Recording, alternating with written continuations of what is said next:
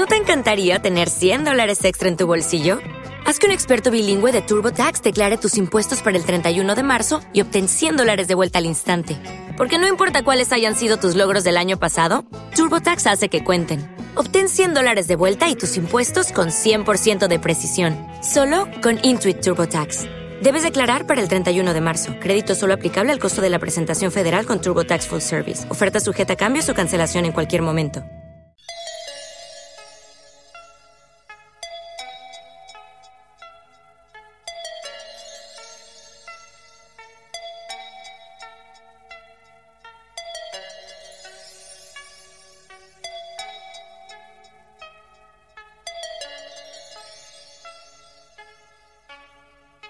Si existen casos ovni actuales, ¿por qué siempre hablamos de los mismos incidentes ubicados en años y décadas anteriores? La respuesta puede ser tan sencilla como a su vez compleja. La raíz del problema podría radicar en los testimonios, hijos de su tiempo, en los que no se conseguía fama ni dinero con temas completamente desconocidos para la sociedad con testigos que a duras penas eran capaces de poder explicar lo avistado. Personas que titubeaban víctimas de un sentimiento que podría señalarlos como auténticos apestados. Bichos raros, muchos de ellos habitantes de pequeños pueblos, que nada tenían que ganar y mucho que perder. Tiempos en los que la información recogida se hacía a través de letras y dibujos trazados a lápiz sobre un cuaderno de campo. Un trabajo rudimentario y completamente artesano, producto de la pura vocación. Hoy día la información se diluye en una vasta red de datos confusos, en los que como si de una espesa niebla se tratase, uno ya no es capaz de vislumbrar lo que se encuentra medio metro de su cara. Y lo peor de todo es que muchos medios ya han perdido el interés por la investigación, por contrastar, por desgranar.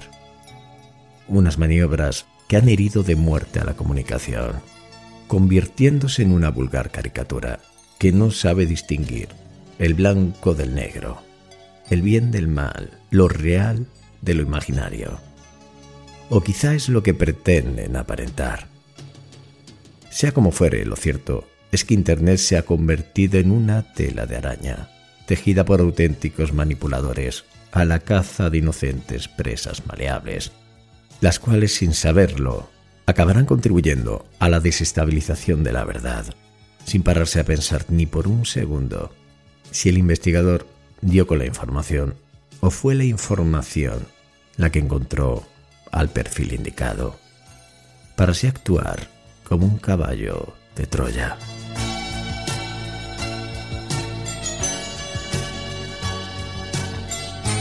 La información que voy a exponer a continuación no tienes por qué creerla. Simplemente escucha, valora y saca tus propias conclusiones. Que nadie nunca te diga lo que debes creer.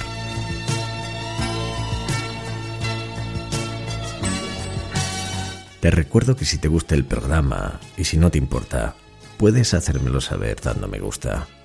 De esta forma colaborarás a mejorar el programa y contribuirás a mi recompensa personal. Muchas gracias de antemano. Y ahora sí, bienvenidos a Luces en la Noche. Mi nombre es Alex y muchísimas gracias por acompañarme. Vamos allá, comenzamos.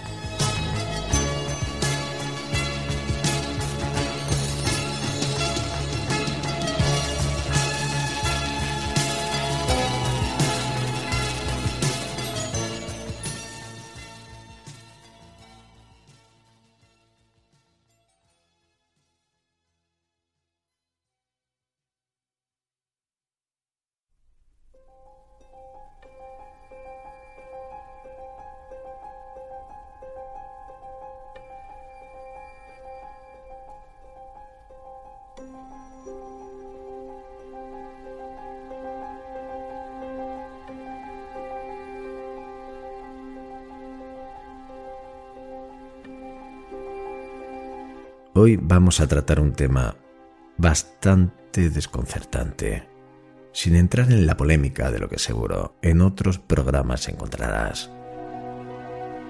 Pero nada que pueda desvirtuar vuestras conjeturas vais a encontrar hoy aquí. Tan solo vamos a exponer una serie de testimonios que aseguraron con rotundidad la vivencia de ciertos sucesos, los cuales yo no me voy a permitir la licencia de dudar, ni por otra parte tampoco defender, creer o afirmar, ya que solamente voy a cumplir una función, la de hilo conductor entre vosotros y los sucesos que a continuación vais a escuchar. No voy a intentar influenciaros para que os decantéis hacia un lado u otro, ni tampoco pretendo elaborar un programa para infundiros miedo.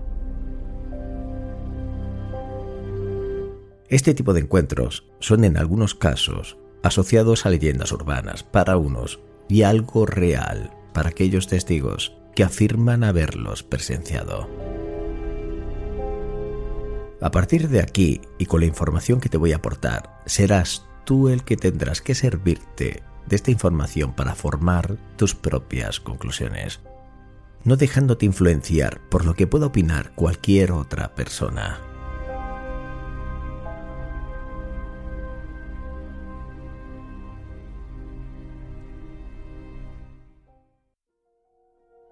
Los niños de ojos negros se asocian a los iroquenses principalmente, a los nativos americanos, y hacia el año 1600 aproximadamente, los cuales llamaban a la energía vital, positiva o divina, empleando la palabra orenda.